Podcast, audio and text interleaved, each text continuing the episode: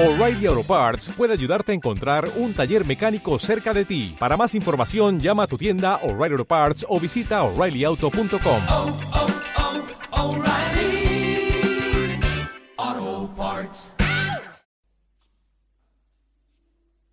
Bueno. Hermano, hemos visto la catarata o la hemos sentido, nos hemos refrigerado, nos hemos limpiado, pero hay un salmo que dice que, que el metal se forja en agua y después fuego, y después agua, y después fuego, y después agua, y después fuego, y así. Por eso la vida cristiana es dura. Es prueba y es refrigerio. Es prueba y es refrigerio. Y ahí se nos curte, ahí se nos forma.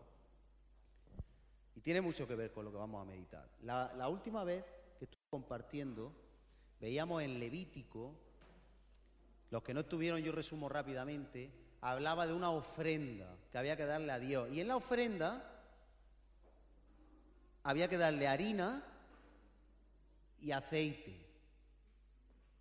La harina sale del trigo, pero con esto, con aceitunas y con sal no sale un pan. Pero si esto lo metemos en un molino y hacemos harina, cogemos las aceitunas, las prensamos y hacemos aceite, le echamos un poquito de sal, agua, como la de la catarata, lo hacemos todo bien y lo metemos en el horno, nos sale un pan rico, rico, rico. El pan de vida se llama Cristo. Cristo fue el grano de trigo que cayó a tierra y murió, se hizo harina. Cristo fue la aceituna que fue machacada.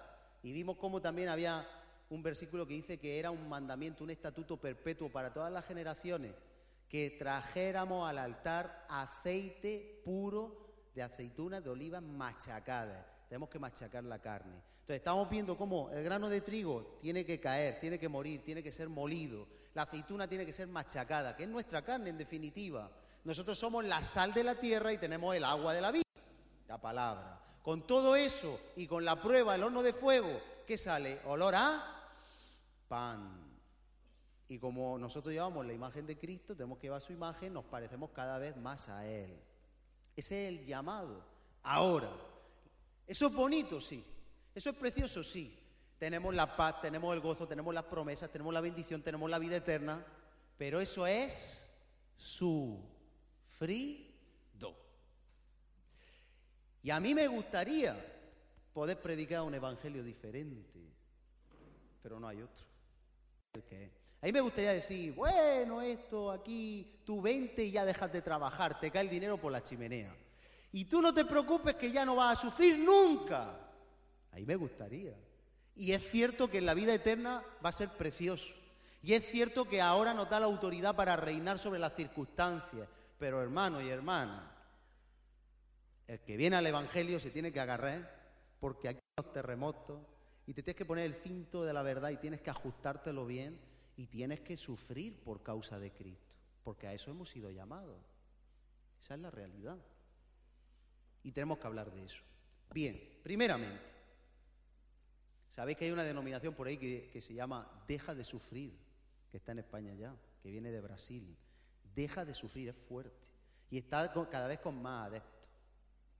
Ayer se dio en la oración una palabra, Malaquías 3, 13. Yo quiero leerla, porque el Señor me habló también a través de eso. Malaquías 3, 13 creo que era. El último libro del de, Antiguo Pacto. Dice así. Vuestras palabras contra mí, esto no es para nosotros, ¿eh? por supuesto, pero dice aquí, vuestras palabras contra mí han sido violentas, dice el Señor, y dijiste, ¿qué hemos hablado contra ti?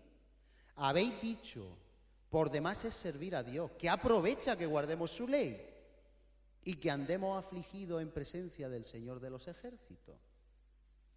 Decimos pues ahora, bienaventurados son los soberbios y los que hacen impiedad, no solo son prosperados, sino que tentaron a Dios y escaparon.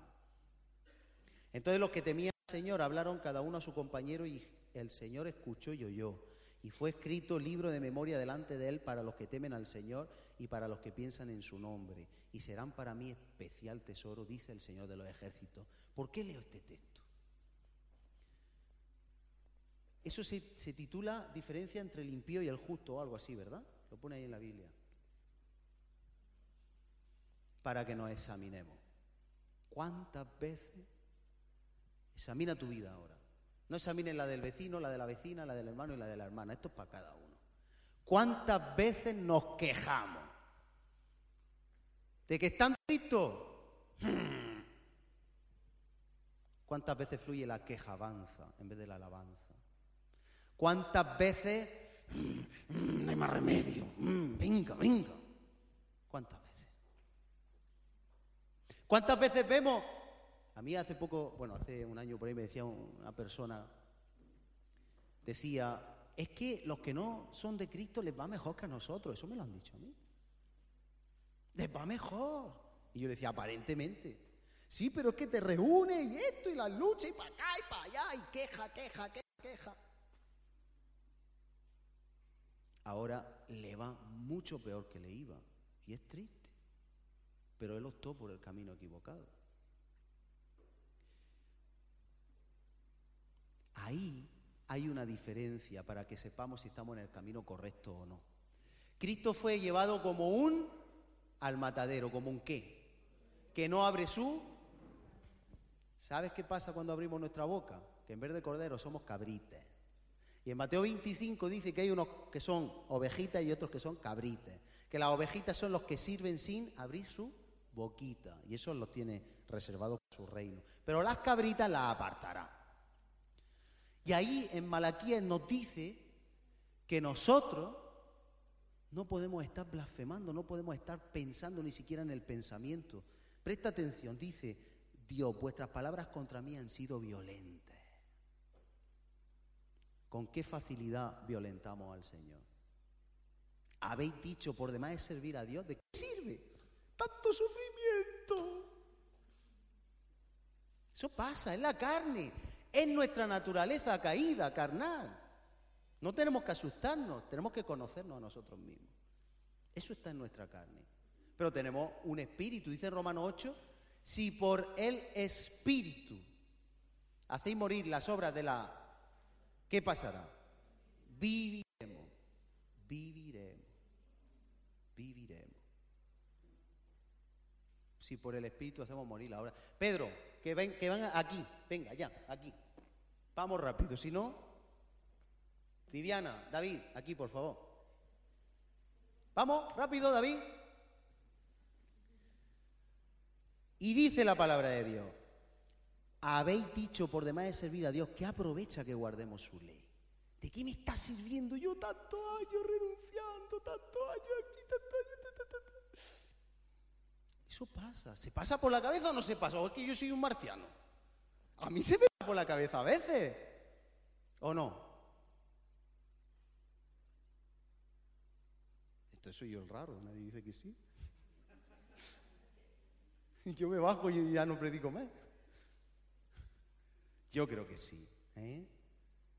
¿Y cuánto tiempo tardará? ¿Y por qué? Y no puedo más. Cámbiame, Señor, pero yo no cambio. Cámbiame. Lo facilito con anestesia epidural. ¿Eh? Eso pasa. Que no duela. Pero el Señor dice que nosotros nos quejamos. Y dice, decimos pues ahora, bienaventurados, no lo decimos nosotros, los soberbios, los que hacen impiedad, que no solo son prosperados, sino que tentaron a Dios y escaparon. Y a veces vienen esos pensamientos. Esto hay que desecharlo, hermano, porque la diferencia entre el impío y el justo es que lo- los que son justos, los que temen al Señor, dice que hablan con él, que, que comentan las cosas, que se someten unos a otros, pero que Dios escucha. Y esos son especial tesoro, esos temen a Dios, esos obedecen a Dios, esos son ovejas. Y la oveja es el que calla su boquica y dice, Señor, yo te sirvo a ti porque tú lo mereces todo, porque tú lo has hecho por mí, yo pago amor por amor y yo me olvido de todo. Y si me duele, que me duela. Y como dice Esther, me encanta. Si perezco, que perezca. Al fin y al cabo, Dios me ha dado la vida y ya no es mía. Este texto es enigmático porque es el resumen del Evangelio. Segunda de Corintios 5:15. Y Él por todos murió. Él murió, Él no ren- renunció a todo. ¿Para qué? Para que los que viven ya no vivan para sí, sino para quién? Pues para Él, para Cristo. Esa fue su finalidad, su misión. Pero vivamos para Él también de pensamiento, de boca, de corazón, de hecho, de todo, para Él. Bien, Cristo dijo, Cristo dijo que el camino era estrecho. ¿Lo dijo o no lo dijo? Y la puerta también era angosta. Eso fue lo que dijo. Él no dijo que esto era una balsita de aceite y que, todo iba a ir. No, no, él dijo que era difícil, que era estrecho. Él lo dijo. Y la palabra de Dios nos enseña que esto es difícil, es un camino de dificultad, es un camino de batalla, es un camino de lucha. Vente conmigo a Hechos 9.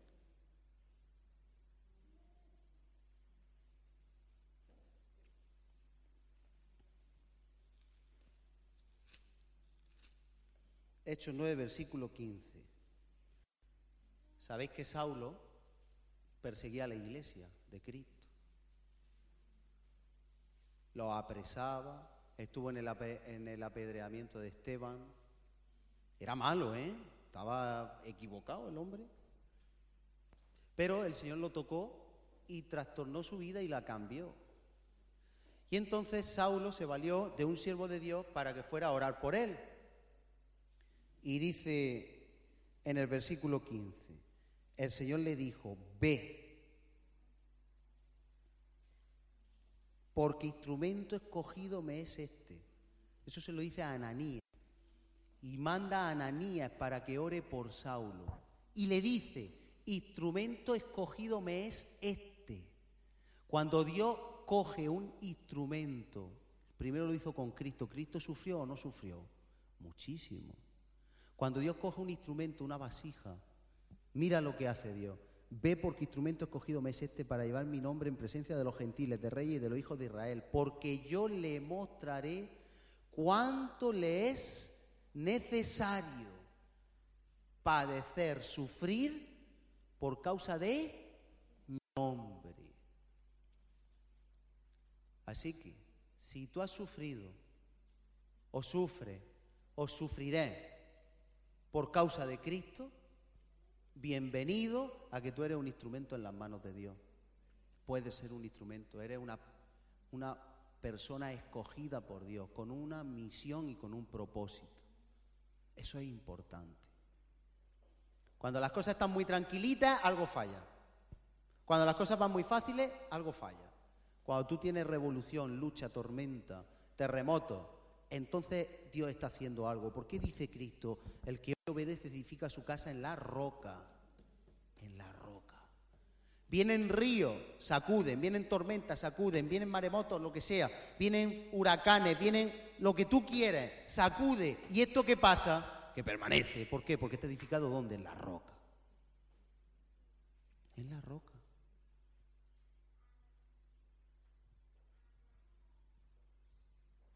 Pero ¿se sufre o no se sufre? ¿Vienen sacudidas o no vienen sacudidas? Claro que vienen sacudidas. Claro que vienen tormentas. Claro que vienen cosas. Vienen cosas, claro que vienen, pero permanecemos. Permanecemos. Ven conmigo a 1 Corintios 4.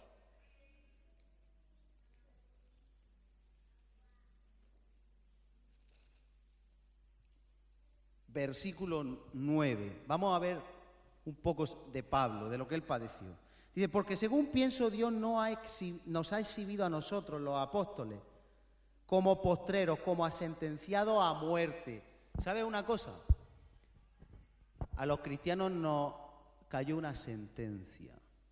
Tenemos que morir a nuestra carne y de esa sentencia no podemos escapar. Mientras no muramos a nuestra carne, no vivimos en espíritu. Mientras no muramos a nuestro yo, no vive Cristo en nosotros. En nuestra vida o vive Cristo o vives tú. Cristo no comparte con nadie. O vivimos para Él o vivimos nosotros y Él no vive.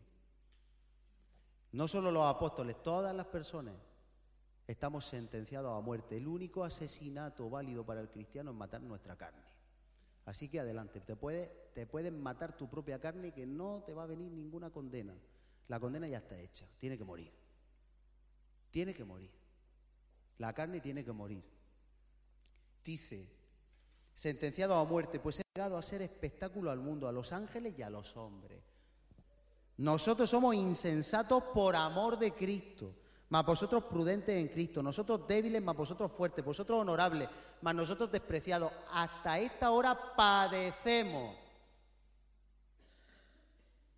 Hoy parece que el Evangelio se ha pervertido un poco, ¿verdad? Limusina, hotel de cinco estrellas, siete porque no hay, un jet privado. En un canal de televisión cristiano una vez escuché a alguien que decía que él quería tener su avión y que como tenía fe, que lo estaba pidiendo. No se conformaba con ir en un avión público, ni siquiera en un autobús, en un avión, y además lo quería privado. Y Cristo en un pollino. Igual, más o menos. En el hotel y Cristo en el pesebre. Igual, más o menos. Es el evangelio de padecimiento que hay hoy. De sufrir todo por amor a los escogidos, decía Pablo. Verá el fruto de la aflicción de su alma. Cuando hay una aflicción, cuando hay un morir, cuando hay un padecimiento, ¿qué hay? Un fruto. Pero si vivimos full equip, tutti pleni, ¿qué hay? Pues una vida cómoda. Muchos querrán imitar eso porque querrán eso y otros dirán más de lo mismo. Esto es, esto es un negocio. ¿Un negocio? Y eso no da gloria a Dios ninguna. Eso blasfema el nombre del Señor. Versículo 11. Hasta ahora padecemos hambre. Tenemos sed, estamos desnudos, somos abofeteados y no tenemos morada fija, igual que ahora. Te miran de reojo y ya estás poniendo una denuncia. Y aquí dice que abofeteado, sin morada fija, en hambre y en desnudez y en sed y en lo que haga falta. Lo importante que es vivir para el propósito de Dios para Pablo. Y Pablo era un hombre, que no estamos viendo aquí a, Cristo, es un hombre como nosotros, una persona con debilidades como nosotros. Y él lo dijo, y, está escrito que él tenía debilidad y que le había rogado en tres ocasiones a Dios que se la quitase. Pero él tenía claro para qué vivía. Nos fatigamos trabajando con nuestras propias manos, nos maldicen y bendecimos, padecemos persecución y la soportamos. Primera de Corintios 13, el amor de Dios todo lo sufre, todo lo soporta. Ay, ay, ay que quizá el amor de muchos se enfría como está profetizado en los últimos tiempos. Quizá el amor de Cristo en 1 Corintios 13 está congelándose. Quizá el problema es que necesitamos más amor de Dios y por eso no lo estamos soportando y padeciendo todo. Nos difaman y rogamos Hemos venido a ser hasta ahora como la escoria del mundo, el desecho de todo. No escribo esto para avergonzaros, sino para amonestaros como a hijos míos amados, porque aunque tengáis diez mil años en Cristo, no tendréis muchos padres, pues en Cristo Jesús yo os he engendrado por medio del Evangelio. Por tanto, os ruego que me imitéis. Ahí va, esto sí que es duro, ¿eh? Que imitemos la vida de Pablo. ¿Vosotros creéis que las personas que tienen llamado a ser pastores, apóstoles, profetas, evangelistas, si les explicaran esto así, le dijeran, vale, va a pasar hambre, va a pasar desnudez, va a pasar fatiga, va a pasar esto, te van a bofetear, te van a...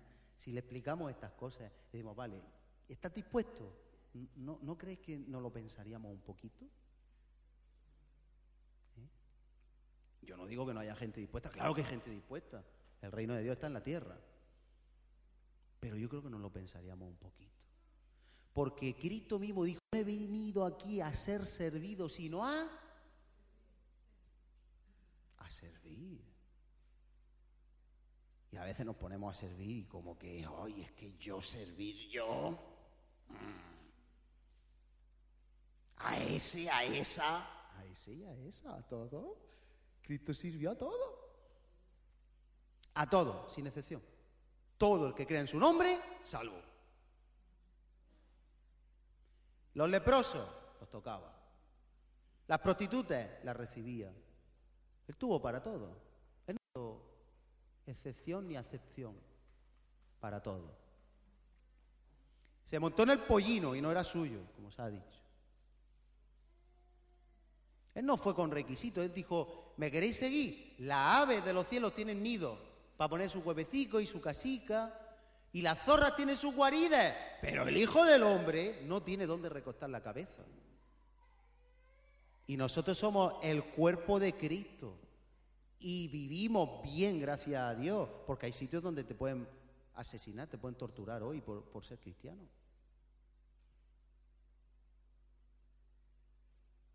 Y nos quejamos, quejamos y nos quejamos. ¿Y hasta cuándo, Señor? ¿Y hasta cuándo? Y entonces usamos la oración para estrangular a Cristo.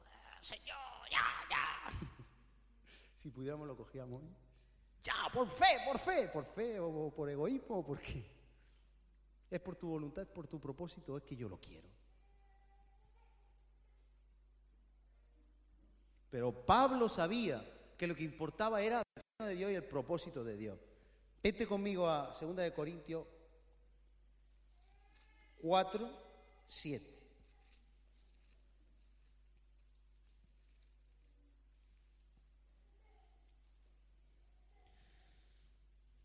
Nosotros tenemos un tesoro en nuestras vidas, por supuesto que sí. Tenemos la vida eterna. Tenemos la verdad. Tenemos a Cristo. Pero dice en el versículo 7 de 2 de Corintios 4, pero tenemos este tesoro en vaso de barro, de barro, para que la excelencia del poder sea de Dios y no de nosotros. Ay, hermanos y hermanas, si nosotros fuéramos, en vez de barro, de metal, habrían más dioses que personas. Nos lo creeríamos con una facilidad. Si no fuera porque somos vasos de barrico, que si te caes te esportilles y te tienen que echar el pegamento y tapar la fisura, menos mal que somos de barro. El problema es que Dios quiere que seamos de un barro moldeable y somos de un barro, pero duro, duro, duro, pero barro, barro, al fin y al cabo barro. Y ese tesoro que está en vasos de barro, dice el versículo 8, y esto lo dice Pablo, ¿eh? que estamos atribulados en todo. Aquí no hay nadie que tiene pruebas ni tribulaciones, ¿a qué no? ¿A qué no? Que estamos en el cielo viéndole la alita a los ángeles. Pues si estás atribulado, si estás en tribulación, bienvenido al reino de los cielos. Entonces tu vida va bien.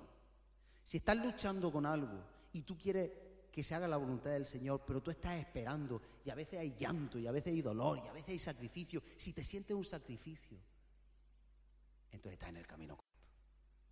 Eso es evangelio. Eso es evangelio. Pero eso de, Señor, yo quiero un Mercedes ahora en el nombre de Jesús por mi fe. Que se predica, ¿eh? No ríais, que yo lo he oído eso. Y fíjate la diferencia. Cristo 40 días sin comer y tuvo hambre. Y dice Satanás, que astuto es, ¿eh? Dile, tú eres el Hijo de Dios, dile a las piedras que se conviertan en pan, tú puedes. Y él dijo, claro que puedo, pero ¿es el propósito de Dios que yo coma ahora o no? Y se nos predica, si tienes fe, un Boeing, si tienes un Mercedes, si tienes fe, una casa nueva, si tienes fe esto, si tienes fe lo otro. Si tienes fe, vive para Cristo. Ya está. Con pan sin pan, con Mercedes sin Mercedes, ¿qué más da? Vive para su propósito. En tribulación, pues sí, pero usa tu fe para que en la tribulación tenga un poder que te haga andar por encima del mar, como Pedro.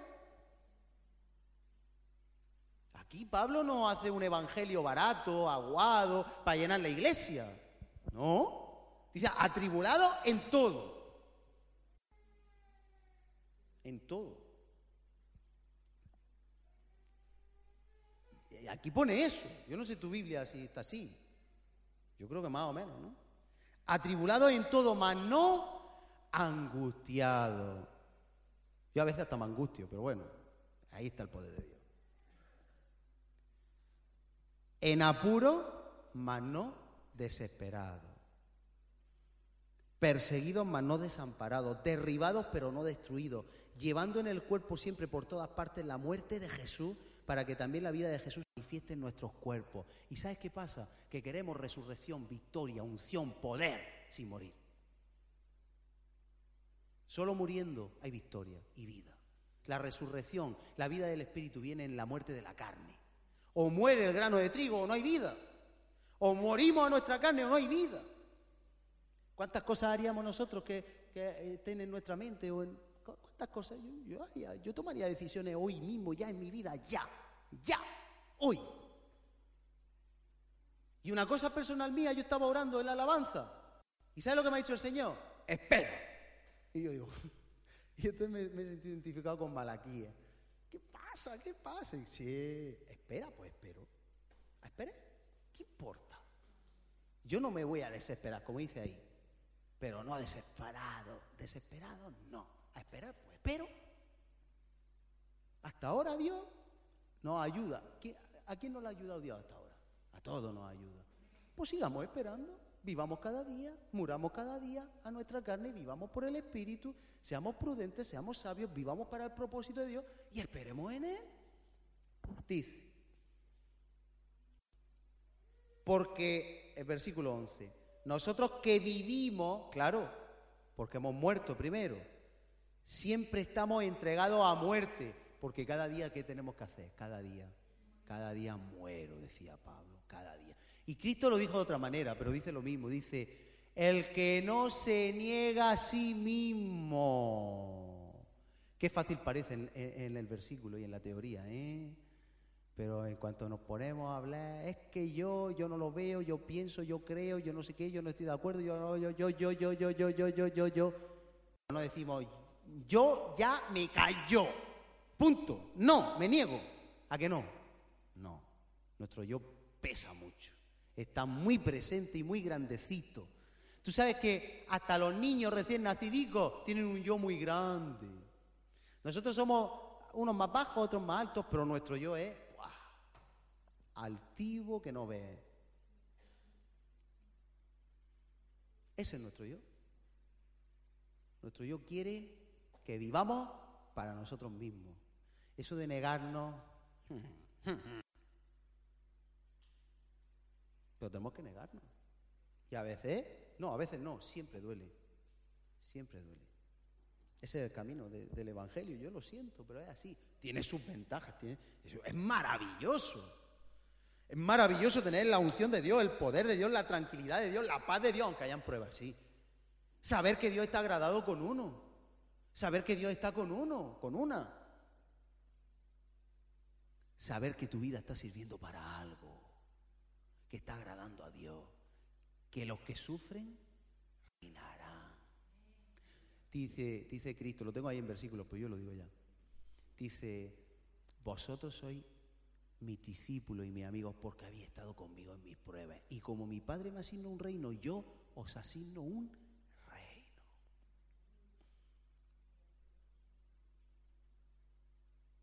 Y en Juan 15 dice, estas cosas os he hablado para que en mí, y está hablando de- de vivir la palabra, tengáis paz. En otro sitio dice, después lo vemos rápido, para que en mí tengáis gozo.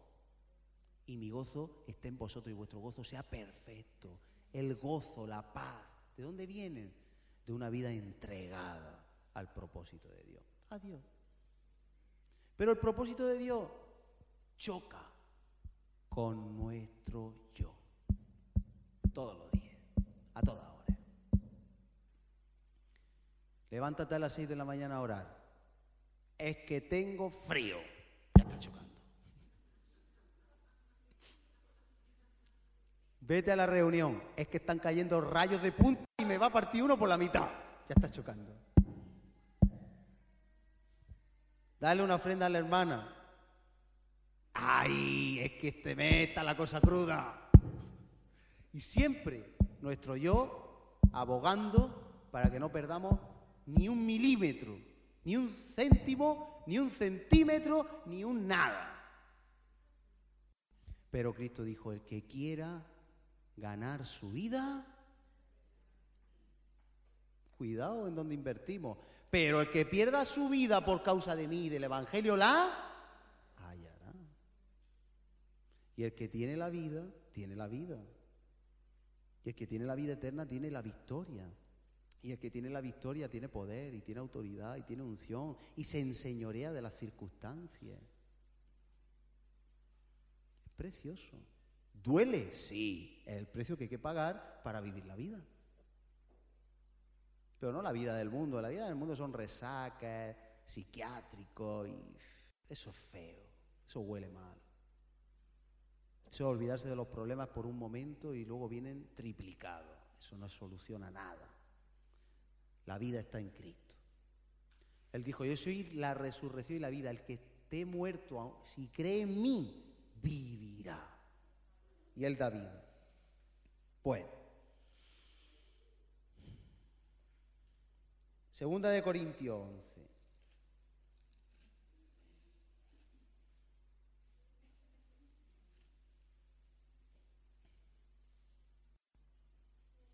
Versículo 23.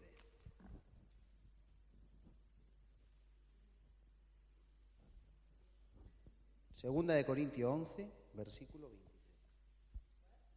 Segunda de Corintios 11, versículo 23.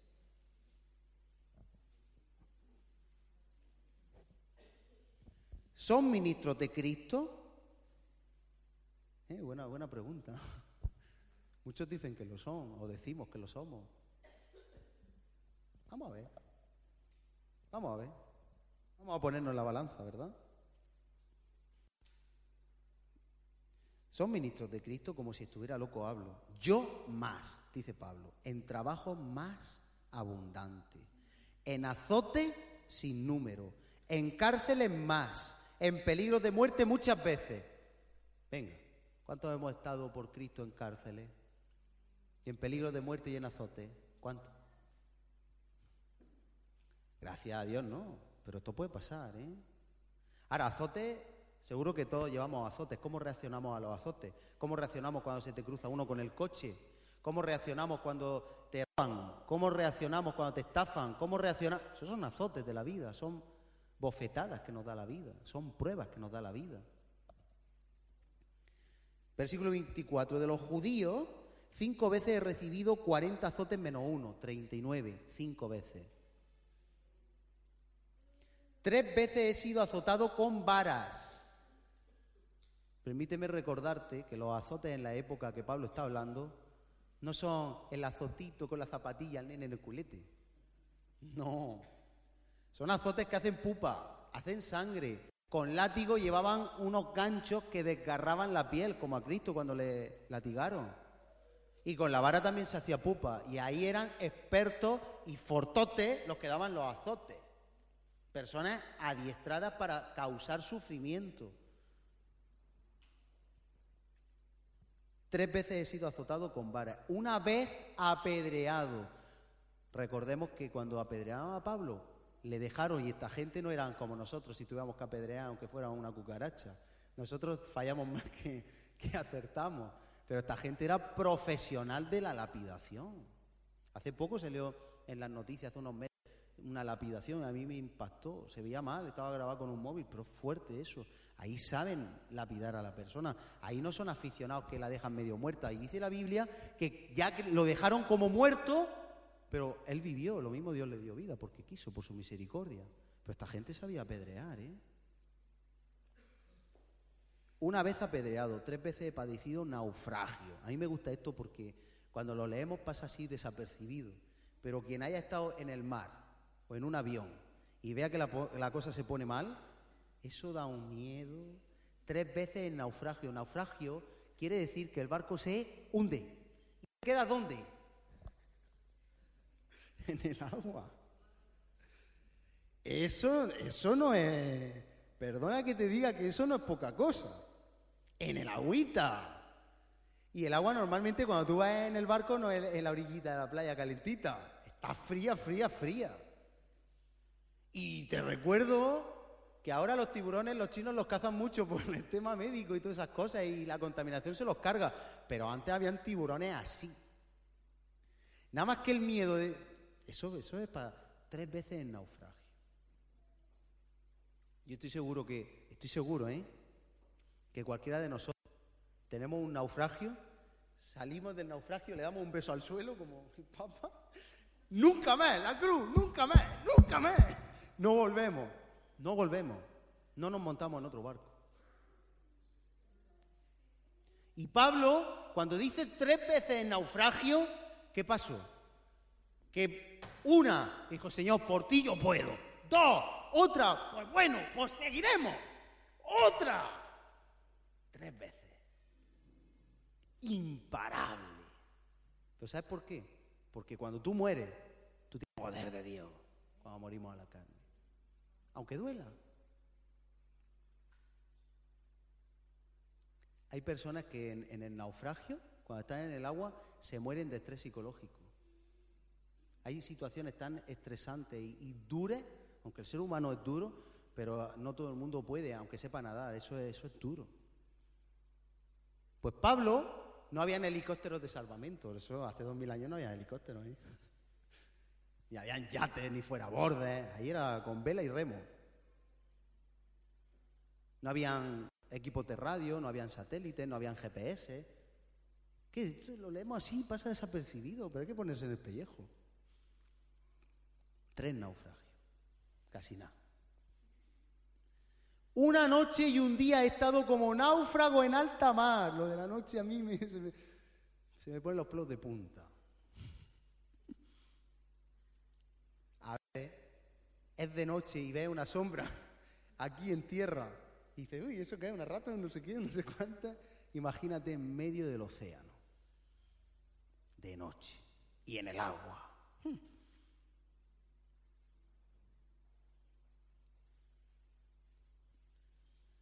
Aquí no vamos en un barco privado, en un yatecito, ¿eh?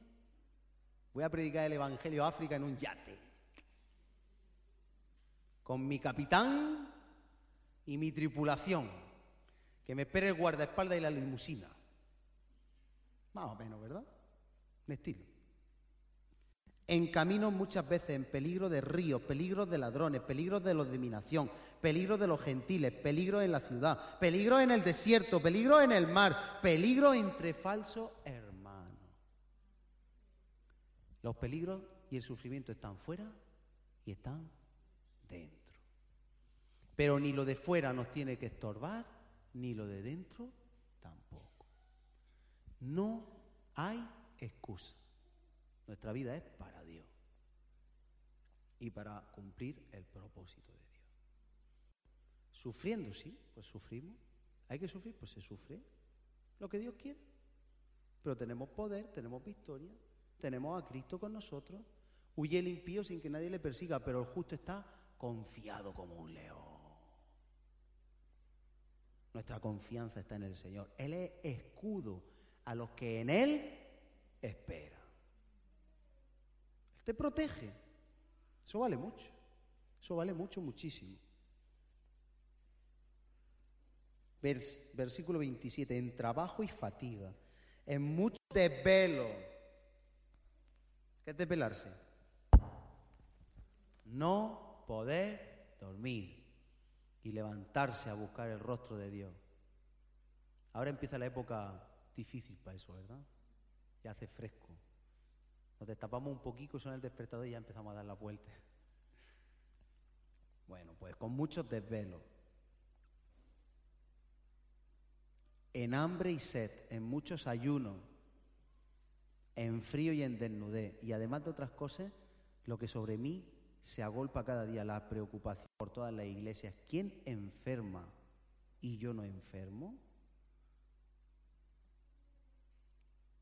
Los que piensen en la supersanidad, aquí tienen una mala noticia. Porque somos carne y podemos enfermar. Lo dice Pablo. Y él no fue ningún desastre, ni catástrofe, ni fracaso. De hecho, cuando La víbora le picó, estaban ahí todos echando suerte. Cinco, cuatro, tres, esperando que cayera muerto. No cae, no cae, no cae. Ahí Dios estaba con él y quiso que el veneno no le hiciera nada. El fuego, tipología de Satanás al infierno, y ahí ardió, en la isla de Malta, en la fogata. Pero él dice, ¿quién enferma y yo no enfermo? Aquí enfermamos todos. El que se crea Superman se ha equivocado de evangelio. Se ha equivocado. Otra cosa es que Dios sane o no sane, Él tiene su propósito, pero la ya la tenemos, que es lo importante. Bien. Tenemos que sufrir. No tenemos otro remedio. Primera de Corintios 13. Vamos a terminar. ¿Qué necesitamos para poder sufrir? Más fuerte. Y si no lo estamos sufriendo, ¿qué nos falta? Y para tener amor, ¿qué necesitamos? ¿Cómo? Vale, ¿qué me? A ver, ¿por qué? Si necesitamos amor, yo consigo amor.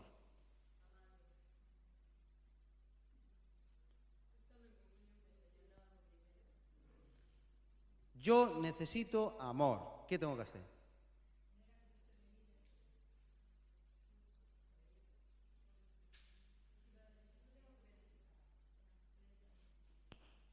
¿El amor qué? ¿Pero qué? Un fruto. Si yo quiero peras, ¿dónde me voy? Y si quiero amor, ¿qué hago? Tenemos que andar en Él porque los frutos del Espíritu, el primero de ellos es Él. Si yo no tengo amor, yo no estoy andando en el Espíritu. Y si no estoy andando en el Espíritu, por mucho que yo pida amor, Dios me lo puede dar, pero Él ha dicho, andad en el Espíritu y no proveáis los deseos de la carne. Si por el Espíritu hacéis morir la obra de la carne, viviréis. Viviremos en una vida en el Espíritu. Y la vida en el Espíritu nos da los frutos del Espíritu. El amor, el primero. Gozo, paz, paciencia, benignidad, mansedumbre, templanza, dominio propio. Todo eso que no está en nosotros lo conseguimos andando en el Espíritu. Si nosotros no estamos sufriéndolo todo, tenemos ganas de tirar la toalla, tenemos ganas de dejar la responsabilidad, sentarnos, dejar de asistir a reuniones, dejar de seguir hacia adelante. Si nosotros estamos sufriendo, pero no podemos seguir soportando, nosotros necesitamos amor. Y el amor es un fruto del Espíritu, el más importante y el primero. Primera Corintios 13. Si yo hablase lengua humana y angélica, mira, el mejor cántico del mundo, los mismos ángeles aquí escuchándose. Esto lo dice Dios. Y no tengo amor, esto lo dice Dios. Nosotros nos podemos dejar impresionar por muchas cosas, pero a Dios no le impresiona. Si no tengo amor, vengo a ser como metal que resuena o címbalo que retiñe, algo vacío, algo hueco, algo de metal, algo que no tiene sustancia. Si tuviese profecía, vamos, que sabemos todo lo que va a pasar y todo, aquí, y atendiese, atendiese todos los misterios y toda ciencia, y si tuviese toda la fe, toda la fe, de tal manera que trasladase los montes y no tengo amor, nada soy. Esto es muy fuerte, mira. Llega aquí alguien, yo ayer lo decía a los jóvenes, y este hombre Dios no quiere está muerto, estamos en el tanatorio, y llega una persona con tanta fe que dice, levántate y anda, y, y coge el muerto y anda. Yo sé que vienen las cámaras de televisión, vienen las radios, vienen no sé qué, le hacen entrevistas, lo ensalzan, lo idolatran, lo hacen un Dios, lo hacen... ¿Sabe lo que dice ahí en mi Biblia? Que si esa persona no tiene amor, no es para Dios, para Dios no es nada. Como si no existiera. No es nada. Pero nada es nada. Nada es cero y cero más cero es cero. Eso para Dios no pinta. No sirve. Nosotros nos dejamos impresionar por muchas cosas. Somos fácilmente impresionables. Se nos quedan recuerdos, se nos quedan huellas, se nos queda lo bueno y lo malo. Y a veces más lo malo que lo bueno. Pero Dios no ve como nosotros vemos. Dios ve el corazón. Y si repartiese todos mis bienes para dar de comer pobres, y si entregase mi cuerpo para ser quemado, y si entrego mi órgano, y si entrego mis casas, y si entrego mi dinero, y si entrego y entrego y entrego y entrego, y haces todo lo que tú quieras, y predicas mejor que nadie, y, pa, y en tu nombre echamos, echamos demonios, en tu nombre resucitamos muertos, en tu nombre sanamos enfermos, en tu nombre, en tu nombre, en tu nombre y en tu nombre. ¿Pero quién lo hizo? ¿Dios o ellos?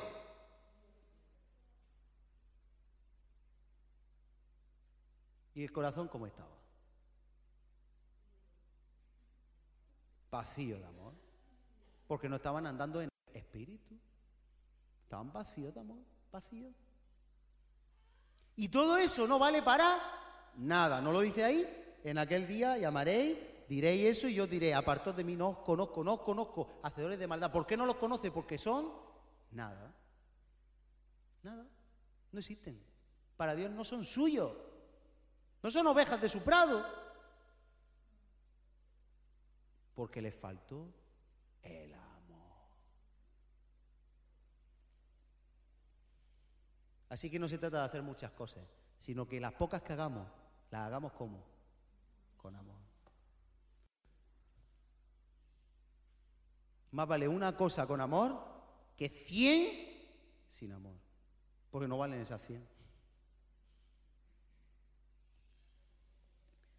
Y ahora dice, el amor es sufrido. Como Pablo relata, ¿verdad? Mira que sufrió Pablo, mira que sufrió Cristo, mira que sufrieron los mártires, mira que estamos sufriendo nosotros. ¿Qué necesitamos para poder sufrirlo? Si el amor es sufrido, quiere decir que cuando tenemos el amor de Dios lo vamos a sufrir todo. Es benigno, el amor no tiene envidia, el amor no es jactancioso, no se envanece, no hace indebido, no busca lo suyo. Empezamos hablando de eso, que todos buscamos lo nuestro, nuestro yo, nuestro mí. No se irrita, no guarda rencor, no se goza de la injusticia, más se goza de la verdad. Todo lo sufre. Y aquí dice todo, no dice a veces, unas cosas, las cosas, no, todo, todo, sí, todo. Si está el amor de Dios, es todo. Otra cosa es que amor humano o que sea una ilusión. Pero si hay amor de Dios, lo soporta todo. Todo. Todo lo cree. Todo lo espera. Todo lo soporta. Y nunca, nunca deja de ser. Ahí es donde vamos a ver si algo es de Dios o no. Todo lo va a soportar, todo lo va a esperar, todo lo va a creer, no va a dejar de ser nunca. Porque hay aparente amor. Nosotros podemos mentir, hay aparente amor, pero que esté siempre, siempre en lo bueno y en lo malo, en la salud y en la enfermedad, en la tristeza y en la alegría, en la pobreza y en la riqueza. Eso ya es otra historia. Cuando todo te va bien o cuando todo te va mal, eso ya es otra historia. Por eso el resumen, como dice Salomón, el resumen de todo discurso es teme a Dios, apártate del mal y cumple su palabra. Y nosotros el resumen de todo discurso que ama a Dios. Y para amar a Dios necesitamos el amor. Y eso es andar en el Espíritu. Comunión con Dios, con la palabra, con oidores y hacedores de la palabra. Con ese amor, yo te digo una cosa, tú tienes el poder y la capacidad de soportarlo todo, sufrirlo todo, esperarlo todo. Todo. Hoy tú puedes tener Goliat tremendos que crees que tú no vas a poder hacerle frente. Yo tengo, ¿eh? Pero tengo un amor que me hace no mirar ese Goliat y saltar por encima de él. Ahora, no nos pongamos a pensar a, a largo plazo, ni a mirar las circunstancias, pues nos vamos a hundir como Pedro se hundió. No, no nos pongamos a mirar a largo plazo porque Mateo 6 dice que cada día tiene sus propios afanes y problemas y Dios nos da poder y victoria para hoy, no para mañana, ni siquiera para mañana. Tú hoy estás aquí por la gracia de Dios, estás aquí, vive hoy, vive hoy con la gracia de Dios.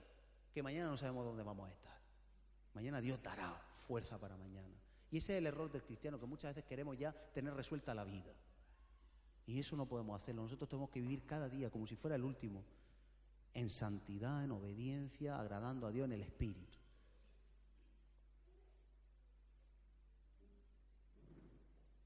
Lo voy a cortar aquí. Me faltaban unas cosas, pero el mensaje está dado. Tenemos que sufrirlo todo, hermano. Todo. Todo. No hay excusa. No. Y esto también, todo. Todo lo que sea la voluntad de Dios. Esperar en Él. Confiar en Él. Él hace, Él pone y quita rey. Él hace las cosas. Pero no con queja. Malaquías 3.13. Luego medítalo. No haya queja en nosotros. Porque entonces nosotros, si hay queja, somos las cabrites. Y las cabritas, en Mateo 25, si lo lee, son apartadas de las ovejitas. Que seamos como corderos llevados al matadero que no abren su boca, pero sirven al Señor y a los hermanos con amor. Amén. Solo una cosa, porque si no parece que esto es un poco dramático. Juan 15, voy a leer una cosa. No quiero dejarlo así.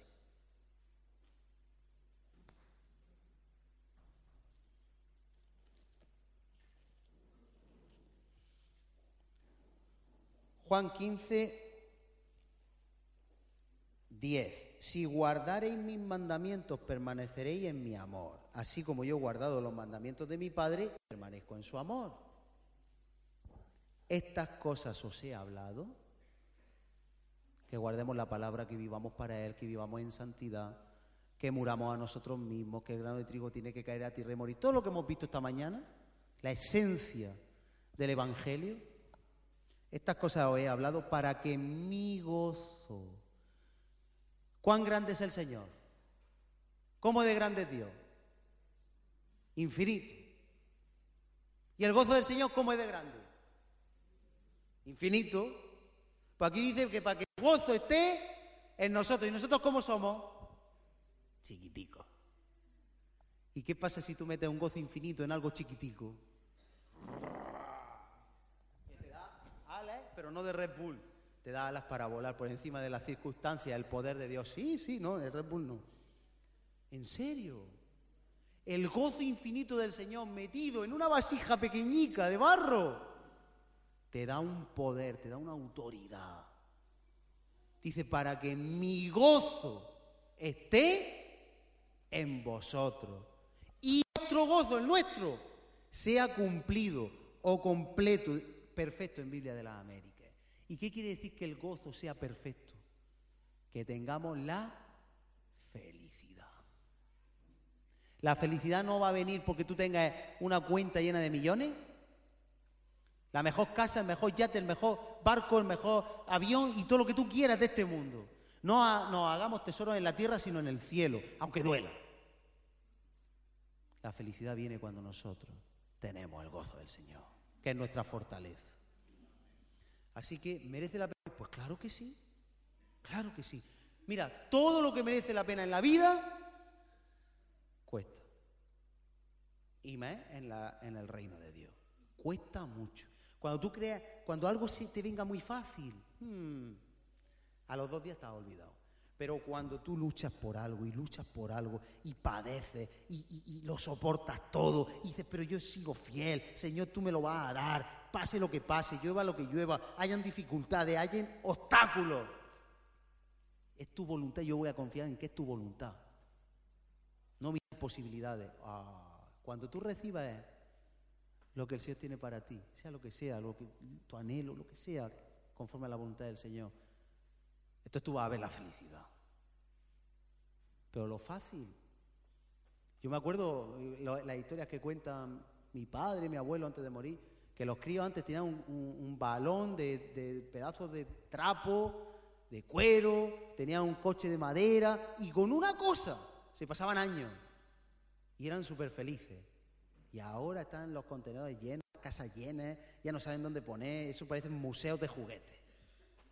Juguetes hasta por la nariz, y todos rotos, desagradecidos, los rompen y ya no saben. Y, y luego llega otro crío y, y se pelean por el mismo juguete y tienen 200.000 juguetes. ¿Por qué pasa eso? Porque nos hacemos desagradecidos, porque tenemos las cosas sin que nos cueste. Pero cuando algo cuesta, tú lo cuidas, lo mimes. Se rompía el carrico, el caballico de, de cartón, y, lo, lo cuidaban. ¿Por qué? Porque no había otro, porque habían esperado mucho para tenerlo. Ah, ahora, ¿qué más da? Hay mucho. Pues con las cosas espirituales pasa igual, ¿eh? Si Dios nos diera las cosas rápidas, mm, que cueste. Duele, ¿eh? Pero que cueste no es malo. Que cueste no es malo. Padre, te queremos dar las gracias en esta mañana, Señor. Señor, enséñanos, Dios mío, como tú lo hiciste con Pablo, que era persona como nosotros. Era un, ser humano con sus debilidades, con su carne. Señor, como nosotros. Era un ser humano que tenía sus defectos, pero era un ser humano que vivía para ti, que no había obstáculo, no había monte, no había dificultad, no había imposibilidad, no había nada, como él dijo, ni lo presente, ni lo porvenir, ni ninguna cosa creada, ni lo alto, ni lo bajo, ni lo profundo, ni la muerte, ni la vida, nada me podrá separar del amor de Dios en Cristo Jesús, un amor que todo lo espera, todo lo soporta y nunca deja de ser. Oh Dios mío, nosotros necesitamos ese amor para soportarlo, sufrirlo, esperarlo todo y que nunca dejemos de hacerlo. Señor, yo te presento la vida de cada persona que estamos aquí, incluyendo la mía. Dios mío, tú sabes nuestras batallas, tú sabes nuestras luchas, nuestros anhelos. Tú sabes, Señor, que a veces el Evangelio implica una muerte dolorosa. Señor, tú sabes que hay un conflicto en nuestras vidas. Señor, hay cosas que aun siendo tuyas hay que esperar su tiempo. Otras que no son tuyas y tienen que caer en el camino. Otras que tienen que ser sacrificadas por el amor.